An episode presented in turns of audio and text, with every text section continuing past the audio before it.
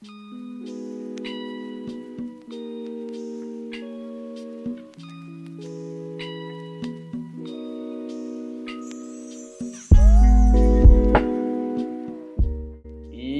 começou! Bom dia, boa tarde, boa noite. Bem-vindo ao quinto episódio do Fora de Si. E agora sim, finalmente, um episódio totalmente dedicado às ciências humanas. E essa galerinha legal aí que a gente apoia. Eu sou o Guilherme Renato, como sempre.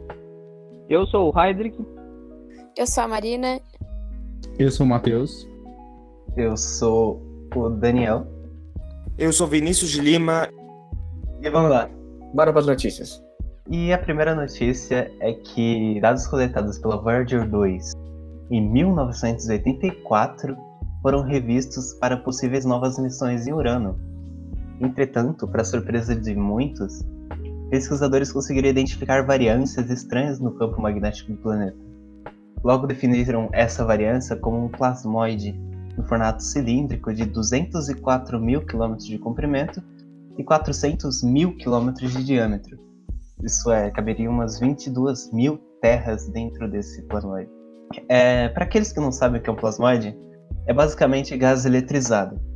E são bastante frequentes em planetas com campo magnético diferenciado, que é o caso de Urano, que tem um ângulo de rotação que é quase perpendicular aos outros planetas, e polos magnéticos com 60 graus de diferença do eixo de rotação. Plasmoides são a principal forma de um planeta perder massa, principalmente os planetas gasosos. E parte da atmosfera fica naquela bolha de gás eletrizado que, quando se desregula, solta todo o gás no espaço. Cientistas estimam que, tipo, cerca de 15 a 55% da massa atmosférica de Urano foi eliminada do planeta nesse processo. E como disse um, um amigo meu, por conta do sulfeto de hidrogênio que é composto na, na atmosfera de Urano, esse, essa eliminação de gases teria basicamente, literalmente, um grande pum enorme.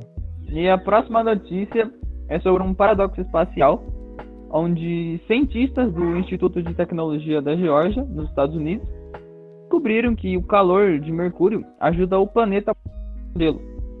E por conta da proximidade com o Sol, Mercúrio é praticamente desprovido de atmosfera. E devido a isso, o calor acaba não sendo bem distribuído pelo planeta. Dessa maneira, os polos permanecem relativamente frios e existem crateras nessas regiões que jamais recebem qualquer tipo de insolação ou calor do Sol. E segundo a pesquisa, prótons emitidos pelo Sol atingem a superfície do planeta, desencadeando assim a formação de minerais do grupo das hidroxilas ou o oxigênio e hidrogênio. Então, o calor intenso resultante dessa proximidade que existe é, entre o Sol e o planeta faz com que esses minerais sejam energizados e liberados, e a colisão entre eles leva à formação de moléculas de água e hidrogênio. Só que boa parte dessas moléculas ela acaba sendo quebrada por conta das condições extremas do, de Mercúrio. Só que uma parcela dessas ela termina se acumulando no interior das crateras presentes nos polos, onde o frio e a falta de insolação oferecem as condições ideais para a formação de gelo. E os, os cientistas eles tentaram fazer um cálculo e eles chegaram tipo, em uma quantidade absurda de gelo. Tá, beleza. A notícia que eu trouxe hoje é bem rápida, mas ela é uma importante no momento. É a notícia de uma startup de São Carlos que desenvolveu um robô para ajudar a fazer a entrega de medicamentos e também de alimentos no meio da crise do coronavírus. E ela é muito importante porque é uma iniciativa da USP de São Carlos, do Instituto ICMC, e também tem parceria do PIP e da FAPESP, e ajuda muito nesse ponto, né? Que a gente precisa evitar o máximo de contato e manter essa distância social. Ah, e bem, a minha notícia dessa semana era de um estudo de 2007 que foi republicado em alguns sites de notícias científicas. Eu achei interessante trazer para cá no podcast. Basicamente, o, o, o que é o objeto desse estudo? O objeto desse estudo ele é um fungo lá que está lá num dos reatores de Chernobyl, que ele basicamente, em, bem entre aspas, ele come radiação. O que, que seria isso? Ele basicamente pega a radiação e transforma em energia para ele. Um, um processo chamado radiossíntese. O nome científico do fungo é de Cryptococcus neoformans. Desculpa se eu errei alguma coisa. Uh, e, e, tipo, ele come o material radioativo E, por exemplo, o que seria, por exemplo, esse material radioativo de que ele transforma em energia? É, por exemplo, o grafite quente que ainda tem no reator lá de Chernobyl, que grafite era, uma, era usado para as barreiras de segurança do reator. A gente ainda vai ter um episódio sobre Chernobyl, explica certinho. Ah, mas que como é que essa pesquisa lá aconteceu? Ela foi publicada em 2007 na revista Nature e a pesquisa foi liderada pela professora Ekaterina Dakova. Dadakova, desculpa, Dadakova. E mas como é que o fungo ele faz isso? Ele usa a melanina, a mesma melanina que a gente tem na pele.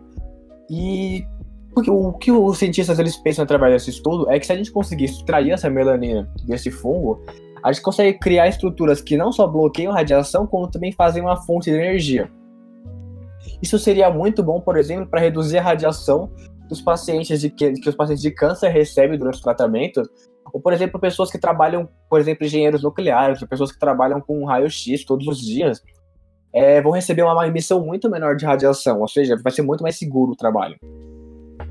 Além disso, é, eles querem mandar um pouco desse fungo para a Estação Espacial Internacional, porque o estudo lá seria muito mais aplicado, já que lá os índices de radiação são muito maiores do que na Terra, já que lá não tem uma atmosfera. E como que acontece o funcionamento disso? A melanina, ela absorve a radiação e ela converte em outras formas de energia.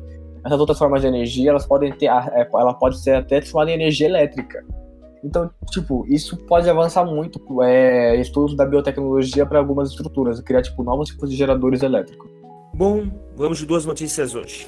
A primeira notícia, para os fãs de geociências como eu, vem diretamente do Canadá, mais especificamente da Colômbia Britânica. Geólogos de lá da Universidade da Colômbia Britânica encontraram é, fragmentos e evidências geológicas do Cráton do Atlântico Norte.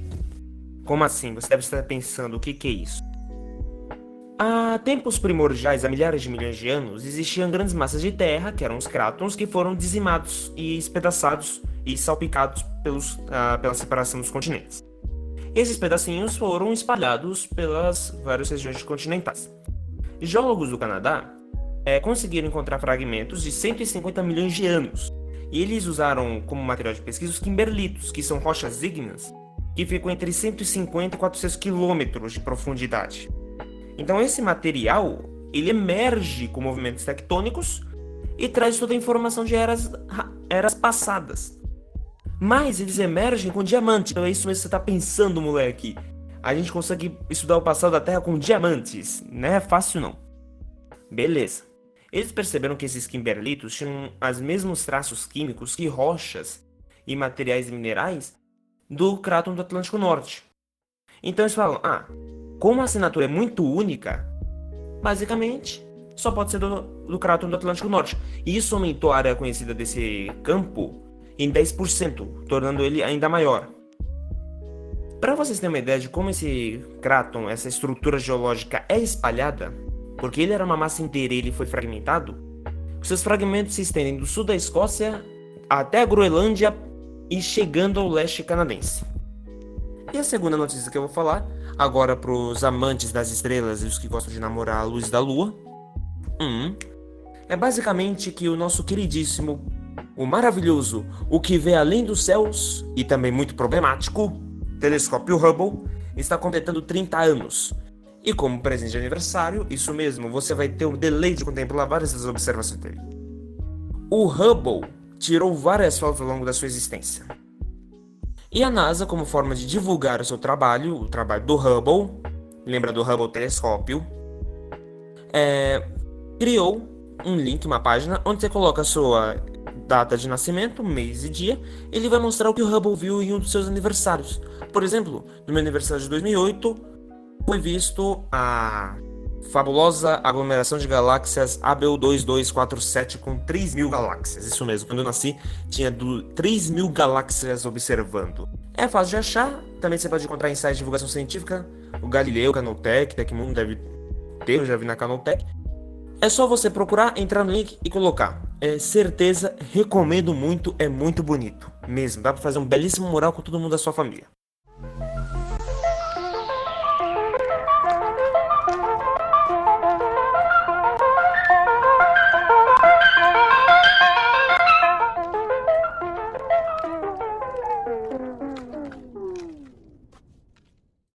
Finalmente o dia chegou e agora nós temos um podcast e um episódio dedicado totalmente às ciências humanas. E, mas basicamente é o que das ciências humanas? As ciências humanas é uma área gigantesca. Se você ouviu o último episódio, por favor que você tenha ouvido, é, ele até agora foi o melhor episódio que eu editei. É, você percebeu que as ciências elas costumam ter as pseudociências, meias verdades ou completas mentiras que as pessoas acreditam e sabem espalhando isso. Isso é extremamente grave. Só que as pessoas esquecem que, por exemplo, a história, a filosofia, ou até bem literal mesmo, as ciências sociais são ciências. Então, logicamente, elas vão sofrer com o mesmo problema. Então, o que a gente fez? A gente trouxe uma estudante dessa área. A gente trouxe aqui a Marina, que é uma amiga nossa, que ela faz é, história na USP, e ela vai conversar com a gente sobre o que, que ela acha sobre tudo isso, sobre o que, que ela já viu no decorrer do curso dela sobre isso, quais são essas pseudociências, logicamente, a gente eu não vou denunciar, a gente só vai falar sobre elas no episódio e vamos discorrer sobre o tema. Então, Marina, a palavra é sua. Olá. Então, é, eu infelizmente tive duas semanas de aula só. Então, a minha experiência com a história ainda está pouco, infelizmente. Entretanto, eu li umas coisas e, enfim, eu acho que eu consigo falar um pouco sobre isso.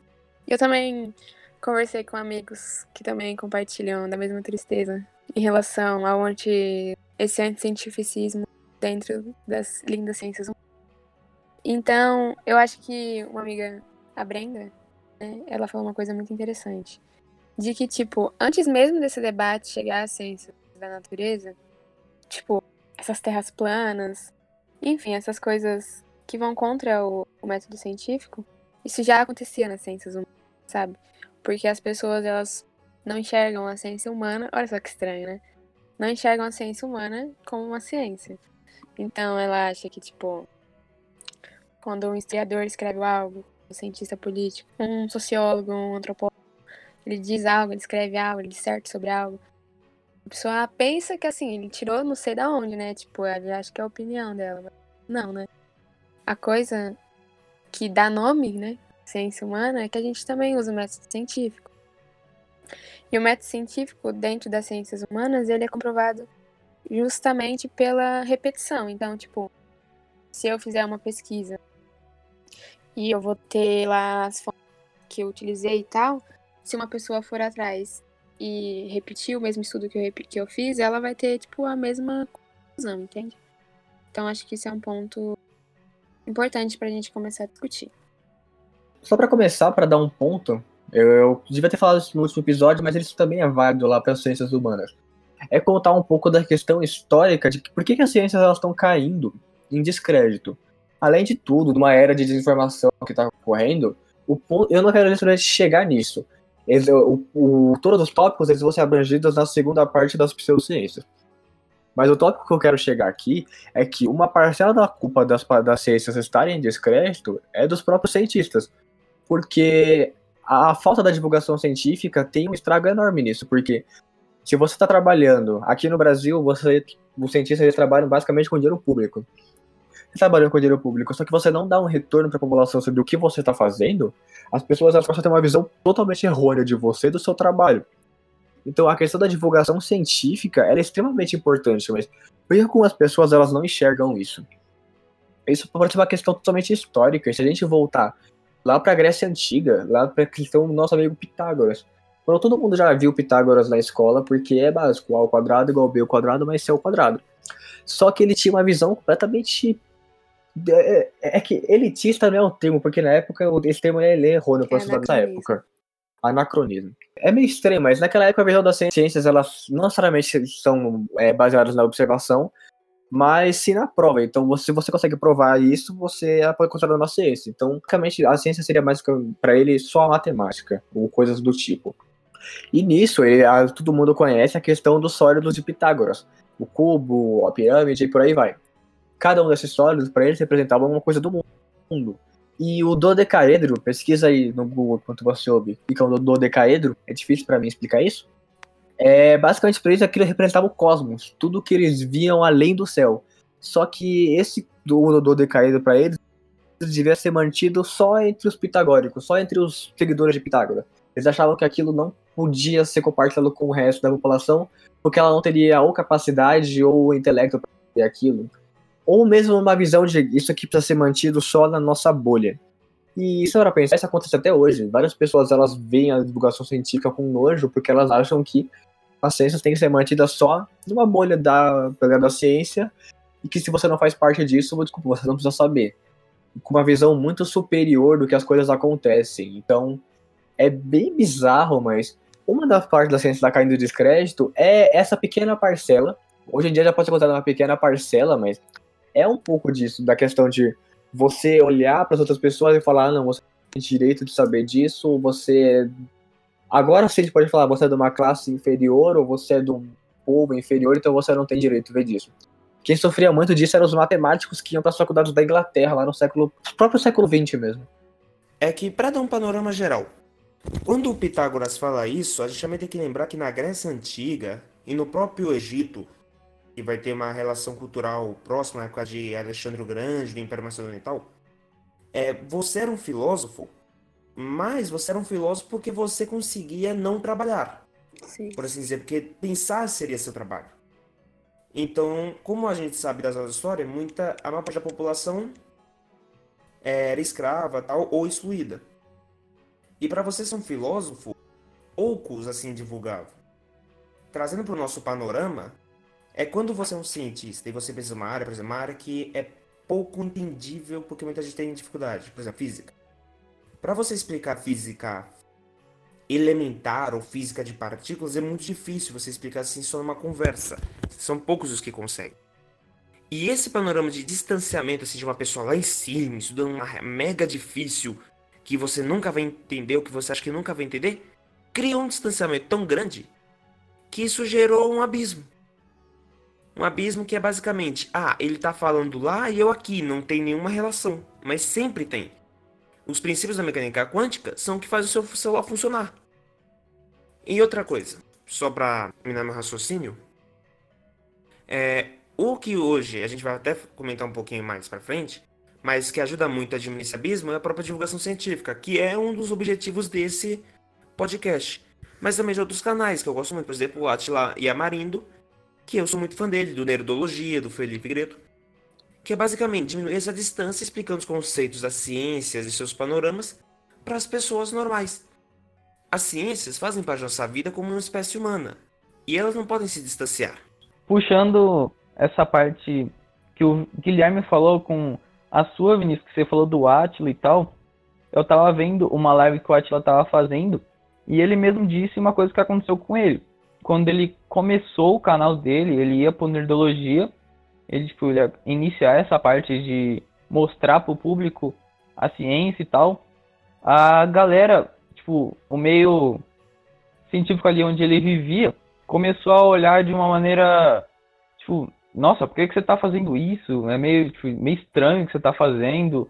Tinha uma galera que não concordava em, nele divulgar para as pessoas de uma forma mais meio que simples a ciência, o que ele estava estudando para as outras pessoas. Tipo, aconteceu com o próprio Atila. Que os garotos estavam falando sobre a divulgação científica e tal, mas as ciências humanas elas sofrem muito com essas pseudociências assim, de maneira muito ideológica atualmente. Então eu acho que seria legal se a gente desenrolasse essa discussão. Porque entende que, tipo. Posso começar a entrar nos temas assim, normal? Com, Pode? cer- com certeza. Tipo, se a gente for pensar nessa ideia absurda de negacionismo do Holocausto. Então, negacionismo é um conceito que, enfim, ele se explica, né? É você negar que uma coisa aconteceu. Então, é bizarro pensar que as pessoas neguem a existência do Holocausto, mas na verdade, isso é uma parada bem antiga, tipo, bem antiga mesmo. Foi logo após a ocorrência do próprio Holocausto. E aí é muito bizarro, porque dentro das ciências humanas, eles tentam, eles, tipo, ah, acontece na natureza também, de alguma forma achar uma prova de que aquilo que eles estão falando, tipo, é real e existiu. Eles, então essas pessoas que são um pouco bitoladas da cabeça, eles tentam a qualquer custo, né, provar e eles procuram evidências para isso. E o negacionismo do Holocausto é uma coisa curiosa, porque eles de fato usam uma matéria de jornal, porque, tipo, vou explicar o contexto. Tava acontecendo, né, tipo, judeus estavam sendo levados para os campos, eles estavam sofrendo muito. E aí apareceu numa no jornal, tipo, uma manchete, ah, tipo, judeus versus alemães, assim. E aí eles usam essa manchete, esse documento histórico, para falar que os judeus, eles meio que declararam guerra ao povo alemão, tipo, armado mesmo, sabe? É que uma das coisas que eu mais ouvia quando eu tava no, saindo do fundamental e entrando no médio, que era até uma piada interna da gente, que tinha mais garotos de 14 anos tentando ensinar história do que professor. É, não vamos desprezar os pessoas de 14 anos, mas quando isso aconteceu, aconteceu com adultos e, tipo, eles começaram a publicar livros e era uma parada muito, muito, muito estranha. Mas eles tentavam se pautar em fontes, e isso que é o perigo, sabe? Que a gente tem que entender que o historiador ele tem um trabalho muito sério. E que ele não se pauta em uma fonte só, sabe? Ele se pauta em milhares para discorrer sobre qualquer coisa. Porque não tem ninguém dando a sua opinião. A gente tá falando de uma parada séria. Então, até, tipo, querer desconsiderar o relato das vítimas Castro é uma coisa muito decorrente dentro desse, dessa vertente do negacionismo. A Marina falou da história, mas, na minha opinião, uma das coisas que mais sofre é a história. Porque enquanto o Guilherme não criar a máquina do tempo, a gente não vai conseguir saber o que aconteceu no passado.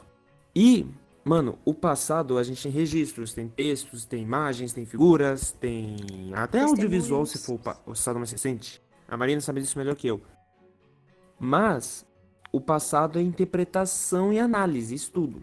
E quando você quer fazer uma análise e interpretação que você omite alguma coisa, de forma que ela fique popular, é extremamente fácil ela ser divulgada. Então, por exemplo, é isso que a Maria falou do esquecimento ou intencional do holocausto, por assim dizer, não ocorre só com o dos judeus, mas ocorreu também muito com o holocausto armênio na Primeira Sim. Guerra e de outras etnias, que é sempre aquela história, ah, tem uma forma, tem um governo, tem uma ideia política, aquele fato é ruim, tira. Só vou falar uma coisa que eu sei. É, por que, que o holocausto armênio ele é tão mal visto assim na Turquia de não querer falar?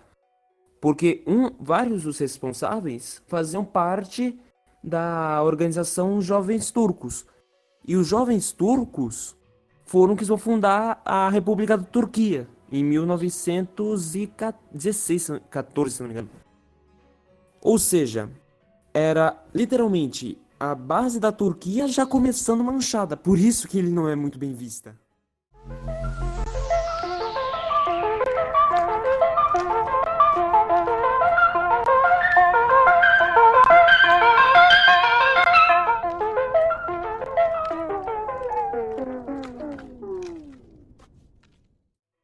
Mas rapidinho.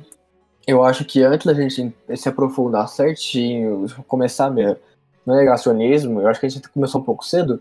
Eu acho interessante a gente é, analisar primeiro o que, que seria o revisionismo histórico. Porque nós temos o revisionismo e o negacionismo.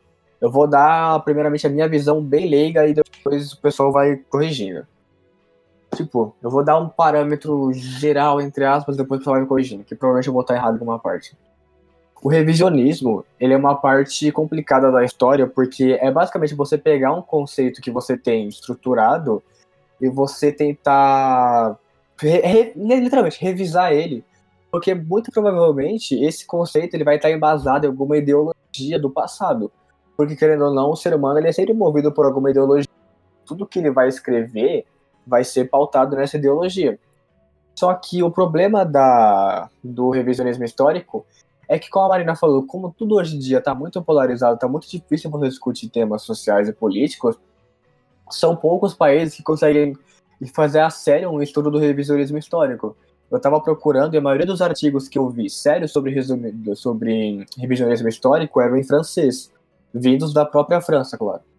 Então, tipo, essa é uma área muito complicada. Eu acho que a Marina, como ela tá mais na área, ela pode escorrer melhor como que a gente tenta trabalhar o revisionismo. Porque o problema do revisionismo é que muitas vezes o que realmente aconteceu ele pode ir, é, pode contra a opinião do pesquisador. Então, o pesquisador ele pode ignorar essa ideia, não publicar o artigo ou simplesmente desmentir a própria pesquisa. Ah, maneiro. Legal que você puxou isso. Tipo, revisionismo é uma parada interessante, né? Eu tô no primeiro semestre de história, então tenho uma matéria muito interessante chamada Metodologia da História. E aí a gente estuda como que a gente faz história. E aí um professor apresentou pra gente uma coisa muito interessante. Que é tipo assim, é... quando a gente pensa na história, tipo, ela é uma ciência desde o século XIX. Então, as coisas são escritas, mas a gente olha, tipo, as coisas atualmente, às vezes elas precisam de mudança e às vezes elas precisam de denúncia. Eu vou dar, tipo, um exemplo que o professor deu e, e é perfeito para explicar isso. A França, ela tinha uma historiografia que era muito pautada em, tipo, ah, na invasão nazista a gente resistiu, na invasão nazista a gente lutou. Quando na real a elite francesa ela foi muito, muito conivente e colaborou com o nazismo. Então o historiador tem esse papel de bagunçar o que a gente acha que está certo. E aí que entra essa coisa do revisionismo. Tipo, a ideia dele ser tipo bom ou mal. Então, você fazer tipo críticas e ter visões sobre o passado que são diferentes das historiografias tradicionais é uma coisa muito interessante. Mas o problema de, do revisionismo é quando ele não se pauta, eu acho, na, no método científico mesmo. Então, o que rolou aqui no Brasil, né? Que isso só aconteceu aqui, tipo, não tem outro lugar no mundo que isso tenha acontecido. De falar que o nazismo é de esquerda. É um tipo de revisionismo. Porque ele vai lá no passado e tenta meio que manipular informações para que a visão do presente ela seja também alterada. Mas, enfim, isso já foi totalmente desmentido, mas é um exemplo de que o revisionismo ele tem que acontecer, porque esse é o papel do historiador. O papel do historiador é olhar para o passado e criticá-lo e mostrar que as coisas talvez não fossem desse jeito, mas tudo pautado no método científico, né? Nada de tirar informação de onde ela não, não existe. Eu não sei se, se faz parte desse tema, mas tem um livro da Chimamanda Ngozi Adichie que é O Perigo de uma, de uma História Única. Que, tipo, ela conta basicamente como seria a história da África contada pelos próprios africanos. Como eles foram invadidos pelos povos europeus, etc. Talvez isso seria o que a gente chama de revisionismo histórico? Hum, então, essa é uma discussão que eu entrei esses dias com uma amiga minha da faculdade. Porque é complicado, porque a gente só vê o revisionismo atualmente, esse termo, como sendo algo negativo, né? Entretanto, eu estava lendo um artigo na revista de História da USP, e aí, tipo, tinha dois historiadores, Caspitrano de Abel e o Afonso Tanuai são historiadores brasileiros. Esse último ele fala bastante da história de São Paulo. E aí, quando eu estava lendo o artigo, ele fala de revisionismo factual. Então, é justamente isso. Tipo, a gente tem uma visão e aí a gente quer mudar ela. Então, eu acredito que sim, Dani. De que falar de uma outra visão da história talvez seja um tipo de revisionismo. Um exemplo bem clássico que ocorreu na minha adolescência egocentrando em mim foi a parte do descobrimento do Brasil. Porque quando a gente é criança, é aquela coisa muito chata da sua professora brigar com você porque você não decora a data do Cabral ter chegado aqui, que até hoje eu não decorei. Eu não decorei mesmo. Enfim.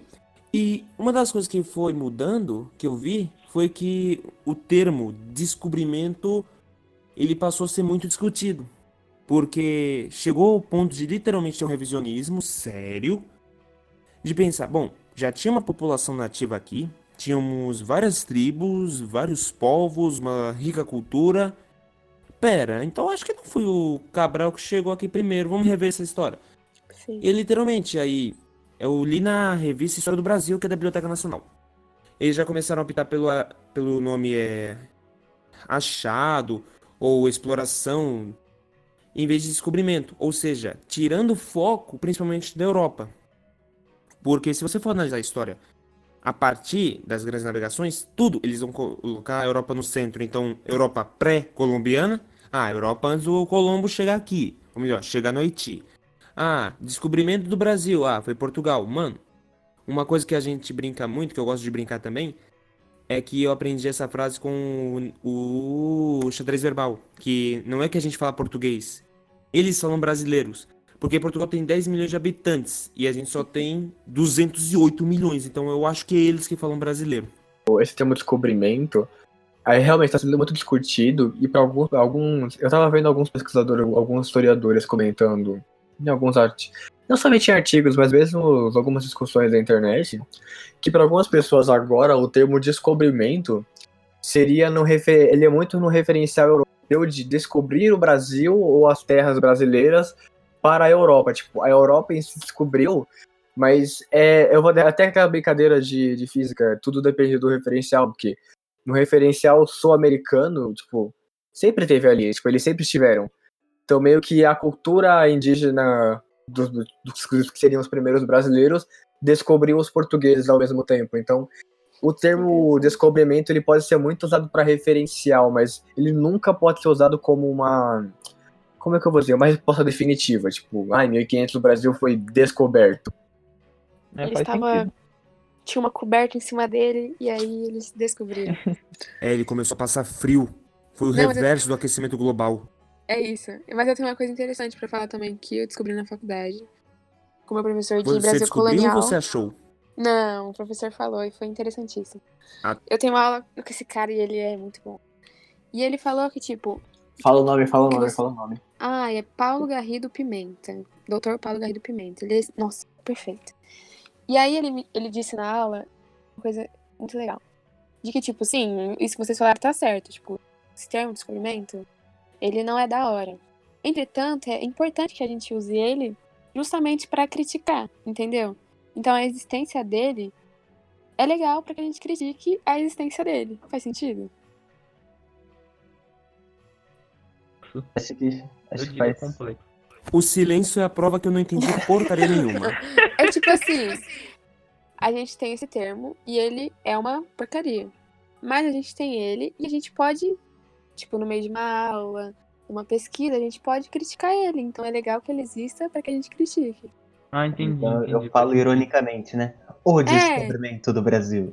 É, entendeu? E aí você já puxa um. Mas será que foi descobri- descobrimento mesmo? É esse sentido que ele falou e eu achei tão interessante.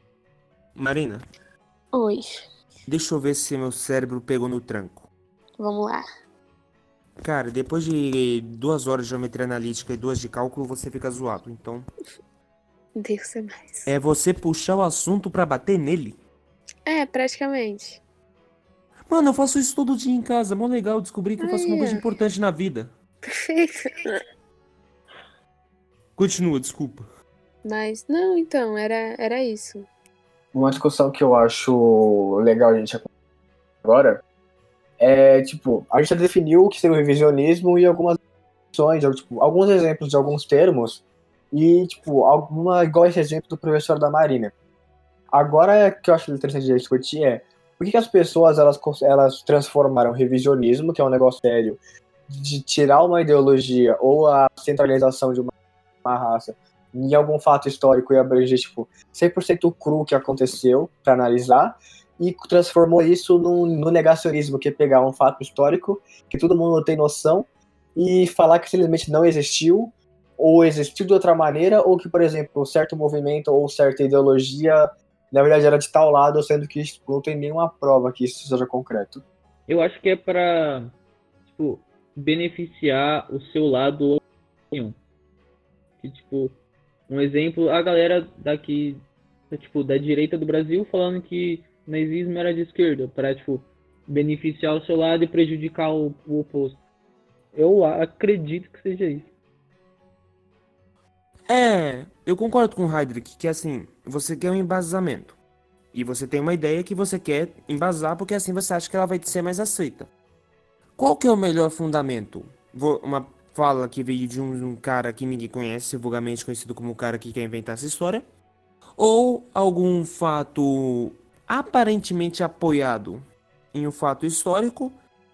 Mano, obviamente é o que vai ser apoiado em fato histórico, mas por mais que ele não seja verdade, o único fato de você falar, ah, desde os tempos da década do século XVI, ou, ah, segundo o filósofo tal, ou se nós analisarmos tal fenômeno histórico, ele cria uma, como eu posso falar assim, um crédito muito grande. Uma vez eu tava na aula de história do sexto ano, meu professor, não lembro o nome dele. Abraço. Antônio Marcos. Sexto ano? Esse era o sétimo. Não, ele é o Antônio Marcos, pode confiar em mim. E quem era do sétimo? João é Emerson. E quem era do oitavo? João Carlos. Então João Carlos. A Marina tem uma boa memória, hein? Semeadora. Mano, o João Carlos era o meu professora favorito. Abraço pra ele. Não sei se você está nos ouvindo, tomara que sim. Eu acho que ele se sentiria orgulhoso de mim. Mas ele falava muito assim que se você precisa de um historiador e, e você precisa de um fato, analisar sua família, por exemplo, você paga um historiador e ele vai estudar. Dependendo do que você queira, você suprime algumas páginas que tá bom, você conseguiu sua história, tá aí. Não é uma história muito verdadeira, não muito completa, mas quem dane-se? Quem é que vai dar o trabalho de procurar toda a verdade? Então esse fato de você analisar um conteúdo à sua mercê gera todo esse conflito.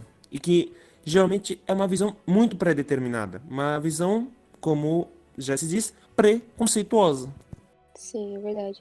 Eu acho. Ah, gostei do que você falou, Vini. Tipo, uma Obrigado. pessoa que faz isso, ela tem um intuito, sabe? Então ela não tá fazendo isso à toa. O que o Heidegger disse também, tipo, concordo 100%. De que esse fenômeno, ele acontece com viés puramente ideológico. Então, tipo, você quer prejudicar uma parte e favorecer outra. Então, mas, ah, é que eu acho muito curioso isso aqui no Brasil, que o Heidegger falou do nazismo de esquerda. Porque isso não acontece em nenhum lugar do mundo. Porque o neonazismo, ele tá em constante crescimento. No... E, tipo, sei lá, em países europeus, eles entendem que eles são de extrema direita, sabe? E aqui no Brasil, por conta dessa polarização absurda, absurda, a gente tem um movimento, assim, contrário a isso. Então, é muito, muito peculiar. Nosso país é muito esquisitinho. Eu acho que a direita brasileira tem esse problema de fazer esses revisionismos históricos nada científicos. Por exemplo, como é que eles vão. é, Tipo, eles falaram em si que o nazismo é de esquerda e que a ditadura militar no Brasil era uma revolução. Uhum. Mas, tipo, eles não têm as provas científicas, não têm estudos que digam que isso é verdade. Tipo, uma revolução é feita com, com diversas pessoas. São várias pessoas que querem mudar algum, algum conceito. Mas o, a ditadura militar foi alguns poucos. Alguns poucos. Alguns poucos líderes mesmo. De pessoas que quiseram tomar o país.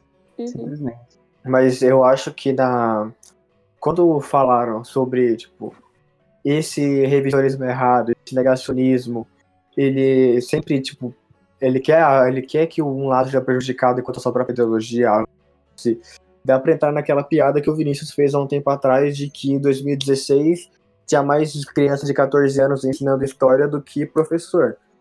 E se a gente parar pra pensar, por que, que em 2016 o principal alvo era tipo adolescentes de 14, 15 anos aprenderem uma ideologia completamente errada? Porque simplesmente dois anos depois nós teríamos eleições e tipo, essas crianças poderiam votar com Exato. 16 anos. Então, tipo, você cria uma amálgama de jovens que estão já cegos, porque jovem tem as. Isso é uma coisa do adolescente mesmo, você agarrar uma ideologia. Não tem nada de errado nisso. O errado é a ideologia que você segue, dependendo do que você seguir. Mas é uma fase da vida você se agarrar muito a uma ideologia. E, tipo. E, e quando você faz isso com crianças dois anos antes de uma eleição, você tá claramente querendo que essas, tipo, elas votem no candidato que você quer. Tipo, muitos canais. A gente não precisa citar o nome, o pessoal já, já sacou quais que são. Que ensina, tipo, e falar também vai dar, dar, tipo, marketing de graça, o pessoal vai acabar procurando de qualquer jeito. Mas, tipo, isso acaba, tipo, insinuando muito que uma ideologia, tipo, é, é aquela demonização, é que o, o eterno fantasma do Brasil é comunista e que, tipo, uau, você pode fazer o seu dever e cortar isso pela raiz. É, tipo, é bem. Isso entra muito também na questão educacional. Eu acho também que, tipo. é, tem basicamente, tipo, o mundo da informação. A gente tá basicamente no mundo da informação nessas últimas décadas. E isso influenciou bastante a, a tomada de decisão nas ideologias desses dados adolescentes. E, tipo, eles tomam uma decisão em algo que eles viram uma vez na vida, num canal tal ou num texto tal. Geralmente tem tantas informações que eles nem procuram fontes e acabam criando opiniões que não são verdadeiramente científicas.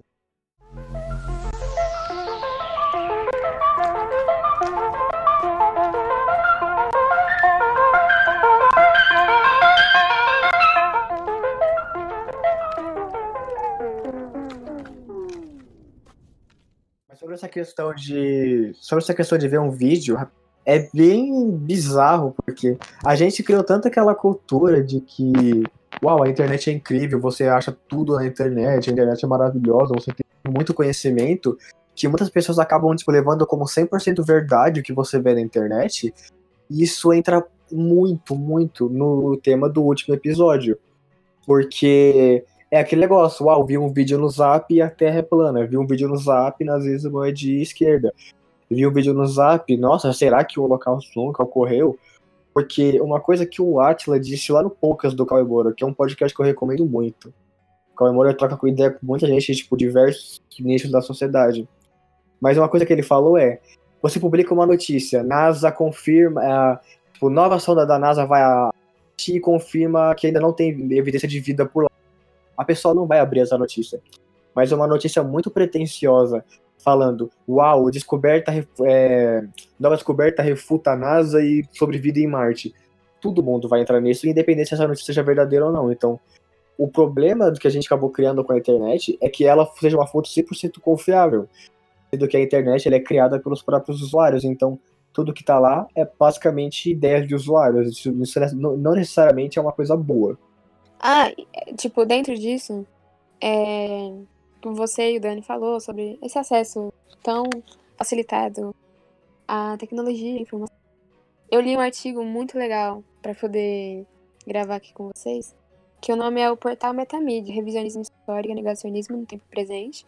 É do Diego Leonardo Santana, Newton Manard, eu acho que é assim, eles são da Universidade Federal de Sergipe. E nesse, nesse artigo eles falam justamente, acho que é de uma revista, inclusive, eles falam justamente desse acesso que a gente tem, tipo, muito fácil à internet, não só de, enfim, de receber, quanto também de produzir. E eles apresentam esse portal chamado Meta, Meta Média, que ele tem esse intuito de revisionismo e negacionismo mesmo. Então é um portal de que usa a plataforma Wiki, né, de enciclopédia. Então você pode construir a informação ali junto com eles e aí, se você coloca lá, tipo, ah, sei lá, holocausto. E eles vão vir com uma ideia totalmente distorcida. E é muito doido, porque é um portal de extrema direita que não cresce tanto. Mas enfim, ele existe. E é esse o ponto, sabe? De que não é só receber informação, mas acho que a produção dessa informação deturpada é um bem, bem, bem sério também.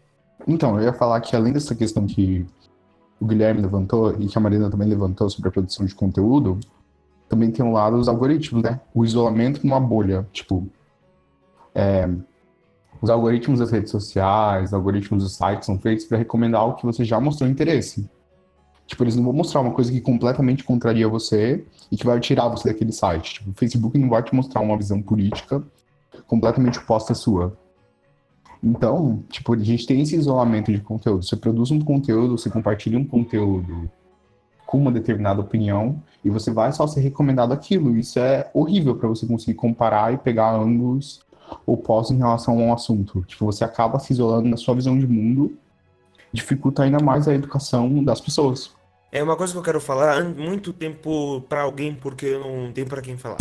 Basicamente, uh, quando você tá estudando história, eu via muito isso mais antigamente, quando eu era mais molequinho. Ou mais infantil do que eu já sou hoje. É basicamente aquela velha história de ter, ah, esse lado era totalmente mal, esse lado era totalmente do bem, acabou o assunto, o bem vence o mal, é isso. Mano, quando você tem aula de história de verdade, uma das coisas que eu já ouvi muito dos meus professores de história foi a história é contada pelos vencedores. Então, quem ganhou aquela batalha? quem ganhou aquele conflito, quem ganhou, vai contar a história do seu jeito. Ou seja, vai contar a história sobre sua perspectiva, sobre seu olhar, sobre a sua fundamentação, sobre os seus argumentos, sobre tudo o que ela acha. Tem até um filme do Indiana Jones, que é o A Última Cruzada, que tem uma cena que eles falam: Ah, os nazistas, se eles a guerra, eles vão reescrever a história do mundo. Mas porque eles teriam essa visão, porque eles estariam dominando, então eles poderiam passar essa visão. Então quem domina, passa uma visão de que ele tem. E um dos pontos dessa polarização, desse passar essa visão, é a história do bem e do mal. Ah, a gente ganhou, a gente tá com o mundo agora, a gente era do bom, eles eram do mal. Não tô dizendo que teve regimes que não foram maus. Mano, o nazismo foi um regime filha da puta demais. E eu não tenho outros termos porque o horário não permite. Mas basicamente, é que a história. Ah, não é que os portugueses eram mais desenvolvidos que os índios, por isso eles mataram. Ah, não é porque os europeus colombianos eram mais poderosos que os astecas. Ah, não é porque durante essa guerra X esse lado era cruel, esse lado era mal. Mano, toda guerra tem carnificina, tem crime de guerra dos dois lados. Na Segunda Guerra Mundial teve crime de guerra dos dois lados, aliados do eixo, e em proporções catastróficas, mano. Teve destruição de patrimônio cultural de ambos os lados. O que eu quero dizer é o seguinte: se você está estudando história e dizendo, ah, esse lado é bom, então por isso que o mundo é assim, mano, tu tá muito errado. Tu tá muito cego. O Vinícius falou, os vencedores escrevem a história. Eu quero entrar num ponto rapidinho, eu vou entrar e fechar ele bem rápido. Que é, que é assim. O que a gente aprende no ensino médio é que basicamente a história ela vem com a escrita. É, o que, então o que vem antes disso é a pré-história. É aquele ponto bem enxugado do ensino médio, porque o ensino médio tem bastante coisa para pouco tempo. Então, mas se a gente para pensar, a visão que a gente tem de alguns povos antigos veio muito do que os outros povos escreviam sobre eles. Eu acho que o exemplo mais clássico de todos, povos nórdicos da Escandinávia na era tipo medieval, os vikings, os vikings, sim. Porque eles invadiam a, principalmente a Inglaterra com o intuito, o intuito de colonizar. O problema, quem descrevia esses ataques eram os próprios ingleses, porque os vikings não tinham uma escrita em si. As runas eram, não era necessariamente um. Você não podia fazer um livro escrito em runas. É um negócio difícil, é complexo. Sim, então por isso que a gente tem essa visão. Ah, o viking é o guerreiro sanguinário, ele mata. Ah, ele estupra, ele não tem respeito pela religião dos outros, não sei o quê. Se você parar a pensar, a Igreja Católica na Idade Média também fez a mesma coisa nas Cruzadas. Então, tipo, quem escreve a história fica com o coisa. E como toda, praticamente toda a nossa educação é com base europeia, então a gente, a gente também tem essa visão. Então, nossa, os vikings, ah, eles usavam de chifre, tinham 3 metros de altura e só, só gritavam. Não, era um povo colonizador e como qualquer outra da Idade Média. Oh, só pra dar uma dentro, não vamos pensar que os vikings não tinham história escrita. Eles vão desenvolver essa história escrita um pouquinho depois, tanto que, só por uma curiosidade, é fato. Rússia, original é Rus-ia, ou seja, lugar dos Rus. Rus, na, nos dialetos eslavos, são os povos do leste europeu, é o que se refere a vikings. Então Rússia é a terra dos vikings. Sim, Mas tanto a... que São Petersburgo por muito tempo posse dos suecos. É, e outra, o que hoje é a Rússia, ela vai começar em Kiev, que é a capital da Ucrânia, que vai ser o Rus de Kiev, que aí ele vai expandir. Bom, essa parte eu já não sei bem. Mas a questão é, quando a história escrita e a difusão de conhecimentos dos Rus aumenta, eles vão desenvolver a história de como eles conquistaram a província de Kiev. E eu vi isso no documentário de que basicamente eles falavam que as pessoas, as tribos de Kiev, falavam para eles irem para os Rus, para os Vikings irem, dominar aquela região porque eles não tinham ordem. Ou seja, basicamente é você dizendo: "Ah, eu sou tão foda que eles me chamaram para matar eles". É, então, tipo, só fechando isso, o que o Vinícius falou, tipo, ah, os povos, os povos vikings, eles vão ter escrita, mas quando eles, tipo, meio que se unificarem, depois que a Noruega e a Suécia foram unificados, que depois vai vir, por exemplo, a entrada do cristianismo na Escandinávia. E aí, praticamente vira uma coisa só, então a gente tem até, por exemplo, os francos lá na França. Talvez tenha algum episódio sobre isso a gente explica melhor essa questão, mas... É isso, tanto que algum dos maiores, um dos maiores é, mitos dos povos vikings é o rei Ragnar, que ninguém sabe se ele existiu ou não. Por exemplo, o ataque à França foi é, de tipo, autoria dele, mas ninguém sabe se ele existiu ou não. Para alguns historiadores, ele é só um amontoado de vários reis vikings. Como se fosse, tipo, o Megazord dos vikings. O Megatron. É o Megatron. Essa analogia foi excelente. Curiosidade rápida. Viking é verbo. Então, é, é, vamos viking. É, vamos saquear. É o verbo que usavam para fazer esses saques às costas dos mares do norte. Mas com o tempo, só deu pra tempo de memorizar essa palavra. Aí ficou viking. Então, o que o Vini e o Gui falaram, e aí me puxou para uma parte da discussão que eu acho maneiríssimo, é de que essa coisa de a história é escrita por quem ganha. E como isso mudou ao longo do século XX e dentro da história. Desculpa eu estar falando da história apenas, mas é o que, enfim, é o que eu sei. Mas depois a gente fala de outras, de outras áreas. Mas de que a partir do século XX, depois, enfim, da Segunda Guerra Mundial, a gente tem uma coisa na história que a gente nunca tinha tido antes. Que ao invés da voz, enfim, dos opressores, a gente tem a voz dos oprimidos. Então, a gente começa a entender o testemunho e a voz de vítimas como também um documento primário, um de primária, de uma coisa que tipo a gente pode pegar para a construção do conhecimento histórico. E aí a gente tem um autor, um sociólogo, historiador também, é, austríaco, um dele é Michael Pollack, Pollack. Não sei se tá certo o jeito que fala, mas é bem legal. Que ele vai discutir justamente sobre isso. De que antes a gente, enfim, não utilizava testemunhos como fontes confiáveis. Tanto que o Vinícius falou no começo, o genocídio na, na Albânia. Armênia. Armênia. E que isso foi totalmente silenciado e era passado só oralmente, tipo, dentro de uma família, por exemplo. Não era, não fazia parte da memória oficial do país, sabe? Mas isso isso vai mudar. E aí no Holocausto a gente começa a dar voz também às vítimas. E isso é uma coisa muito importante e que pensa, agora a gente ainda tem sobreviventes do Holocausto, mas a gente não vai ter mais, porque eles estão bem velhinhos agora. Então, relatar e, enfim, documentar o testemunho deles sobre as vivências, sobre as vivências dos próprios pais deles. Enfim, é uma coisa muito importante. Tanto que na história do Brasil a gente tem um caso muito interessante de, enfim, escutar vítimas, que é o caso, né, da ditadura militar. Com a criação da Comissão da Verdade, por exemplo, a gente pode, enfim, acessar qualquer lugar e ver que as pessoas que foram vítimas do, do Estado militar, que elas podem falar, que elas sofreram, o que aconteceu. E elas são, sim, uma fonte bastante confiável de se escrever história e que não é só, né, opressor que está falando, mas agora a pessoa que se viveu na pele, as armaduras, enfim, desses episódios meio horríveis.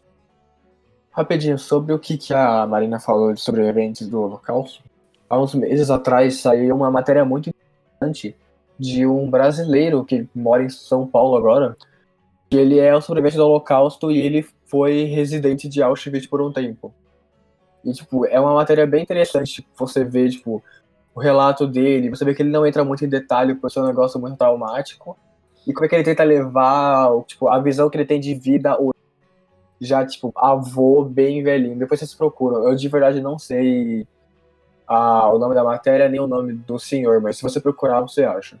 Era só isso. Eu sei que tem um que escreveu a matéria em forma de quadrinhos, que fez parte da FEB e tal. Nossa, eu não sabia. Mas sobreviventes da FEB também tão, são poucos agora, é difícil você achar. Mano, vamos concordar que os que sobreviveram a essa altura já são mais de centenário, então é, Próximo deve bloco. ter uns dois, três.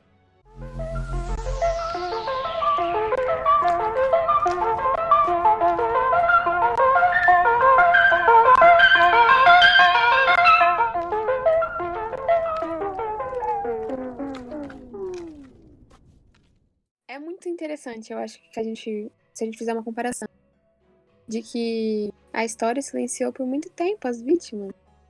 E, por exemplo, no direito, a testemunha é uma prova muito, muito concreta, né? E aí, dentro dessa europeus dos ciências, as pessoas elas desmerecem o testemunho das vítimas.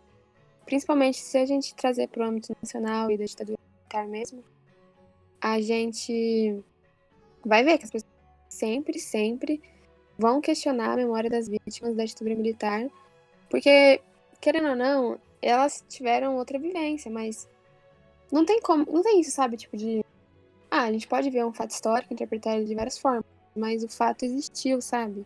A pessoa ela foi torturada, aquela pessoa foi perseguida e aconteceu.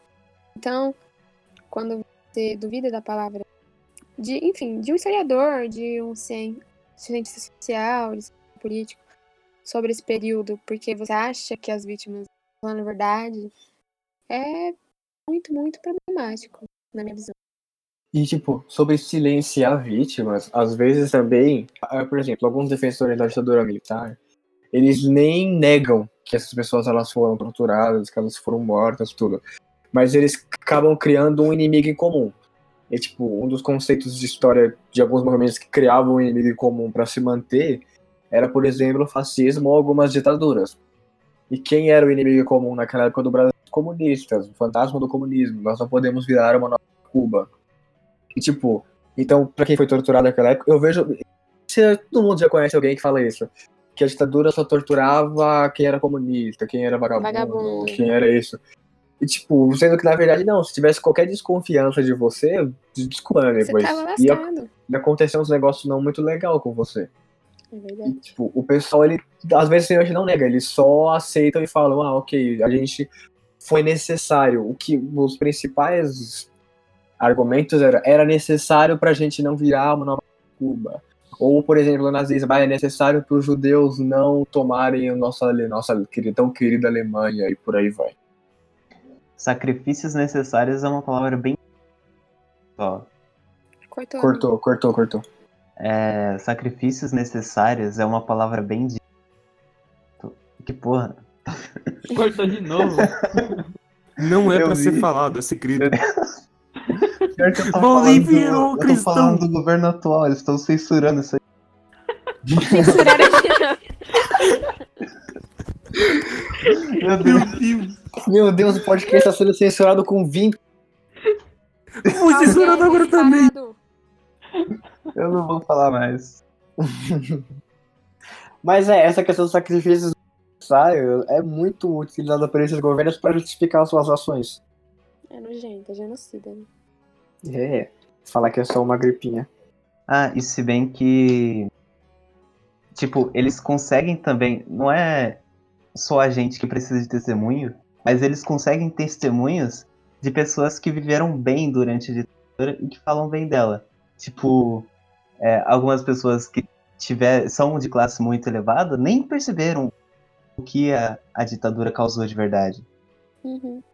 Ah, há um tempo atrás eu assisti um documentário que ele foi feito com algumas gravações é, do Rio de Janeiro, em específico aquela a cidade do Rio de Janeiro, é, durante, acho que, antes um pouco da ditadura até o final da ditadura. E uma das gravações que eu mais gostei foi quando eles fizeram uma entrevista com um morador de uma favela, acho que já era uns 5 anos após o, o golpe militar 64. E ele falou: Ah, eles prometeram as mudanças, tal, falaram que iam proteger o povo, mas na verdade o futuro continua igual, até pior. Ou seja, quando você tem isso, as mazelas, elas são muito vistas também por onde você está vendo. Se você é uma pessoa de uma classe muito grande, que você não vai sofrer economicamente, porque vamos concordar, a ditadura militar teve um avanço econômico, mas ela trucidou quem era pobre. Ou seja, se você era pobre, você vê aquilo como uma destruição, você se ferrar, você vendo sua seu fim. Mas se você fosse uma pessoa que estivesse sofrendo aqueles meios, ah, então foi beleza pra tu, foi necessário, se pá. É sempre de onde você está vendo e você assim forma sua opinião. Por isso que a visão nunca é sempre igual.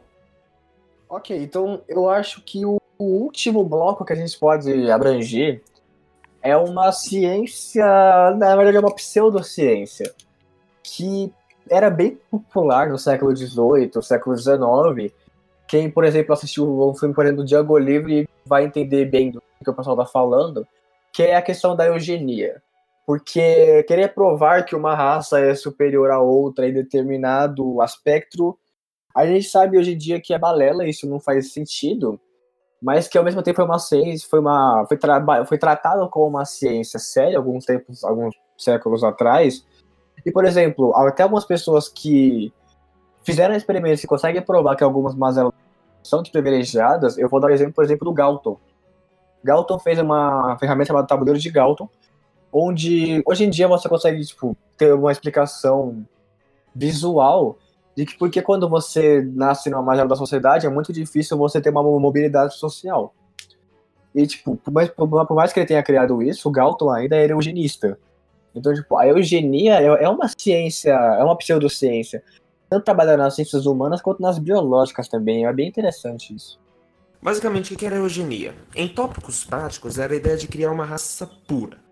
Eu lembro que eu vi um documentário que era sobre QI, que o nome do documentário é um documentário francês, eu recomendo muito. Que é QI, a história de uma farsa. Mano, aquilo passava direto na TV Brasil, chegava em. Eu decorei aquele documentário. É basicamente a seguinte ideia. A eugenia era a ideia de criar uma raça pura. Então você fazer um processo evolutivo artificial que você criaria uma raça pura. Esse era o princípio eugênico. Mas por que hoje não é uma ciência? Basicamente porque essa ideia de ter uma raça pura ah, de um ser humano perfeito. E você sabe o que eu falo quando é ser humano perfeito? Para os eugenistas era uma pessoa branca, loira, de olhos azuis, de preferência rica. Era a ideia de juntar caracteres que eles vissem como perfeitos, como de um humano exemplar, como um super-humano. Que vai ser muito usado nas colonizações e nos governos nazifascistas. Todo governo autoritário tem o seu modelo humano perfeito. Todo. Não tem um que não escapa. Todo. E eu falo com propriedade, pode pegar todas as propagandas de extrema direita ou extrema esquerda que você vai ver. Mas enfim, a eugenia, ela vai usar esses tópicos bem pseudocientíficos, baseados numa interpretação meio desformulada da evolução natural, com a ideia de que, ah, o ser humano ele vai evoluir até a raça branca. Eu tenho um evolucionista, vai dizer que todos os animais evoluem até um certo grau e o ser humano branco é o último grau. O que hoje é certeza não existe isso. Então, basicamente, a eugenia da ideia de criar um ser humano puro. E ela cai totalmente em descrédito algumas décadas depois, justamente porque ela não fazia um sentido. Não existe um ser humano perfeito, uma raça pura, uma raça ariana, ou seja lá os quadrados que for. Não existe. Não existe uma raça superior que você possa alcançar. E um dos tópicos que a eugenia falava era isolar genes defeituosos. Então, esse documentário fala que elas. A pessoas que tinham alguma deficiência não podiam casar com pessoas que não tivessem. E pessoas que não tinham deficiência, eram vistas como perfeitas, casal com pessoas perfeitas e assim ia prosperando. E isso, mano, vai ser quebrado uma coisa que eu achei muito irônica, muito irônica mesmo. Que quando vai sair estudo sobre genética de populações ditas puras, que elas são mais suscetíveis a doenças. Porque sua variabilidade genética é tão baixa que ela fica muito suscetível a doenças genéticas. Isso acontece muito com cachorro de raça pura. E um dos pontos que ela falava muito era do QI, da inteligência, que segundo ela, além de muito forte ou muito atlética, a raça pura teria que ser extremamente inteligente. Então, os testes de QI, eles muito eram orientados para mostrar isso, para dar essa tendência. E quando você vai abandonar essa ideia inicial de QI, que vai se iniciar uns testes, por assim dizer, mais sérios, menos egocêntricos em certas culturas, que você vai ver que a inteligência, na verdade, ela não é muito fora da média, não. Ela se encaixa perfeitamente numa curva de Gauss. Assim, eu vi o cara fazendo um documentário. Ah, você tem aqui a curva de Gauss, pra quem não sabe, uma curva que parece um U de cabeça para baixo, sendo que as perninhas do U ficam um pouquinho mais dilatadas para as extremidades. E, ah, aqui tá o meio, sei lá. Vou chutar um número, X. Aqui é todo mundo, boa parte da população do mundo tem essa quantidade aqui de inteligência. Alguns mais têm x mais 20, outros x menos 20, mas isso pode ser mudado com oportunidades educacionais. Então essa ideia de um QI superdesenvolvido ou de uma raça superdesenvolvido, mano, esquece. É farsa. Pera, eu só queria falar que, tipo, é, o Brasil é um país super misto. Então a gente tem, tipo, diversas. Diversos tipos de pessoas aqui dentro de diversos outros países que vieram para o Brasil. E mesmo assim, a gente tem algumas alguns movimentos eugenistas aparecendo por aí. Não tem sentido algum. Eugenistas, supremacistas, racistas pra caramba. E uma das coisas que eu mais gostei de ver sobre a quebra do eugenismo, rapidão, era quando teve a Olimpíada de Berlim em 1936, se eu não me engano. Sim, sim. Isso! O Gui sabe bem da história que eu tô falando e a Marina também. Que teve um atleta negro, que eu não lembro o nome dele, mas ele ganhou quatro medalhas de ouro. Jesse Owens. É, esse mesmo. Passou até o filme dele na TV esses dias. Ele ganhou quatro medalhas de ouro nas quatro competições que ele participou. E outro exemplo, só que menos conhecido, foi da seleção peruana, que ganhou da seleção austríaca.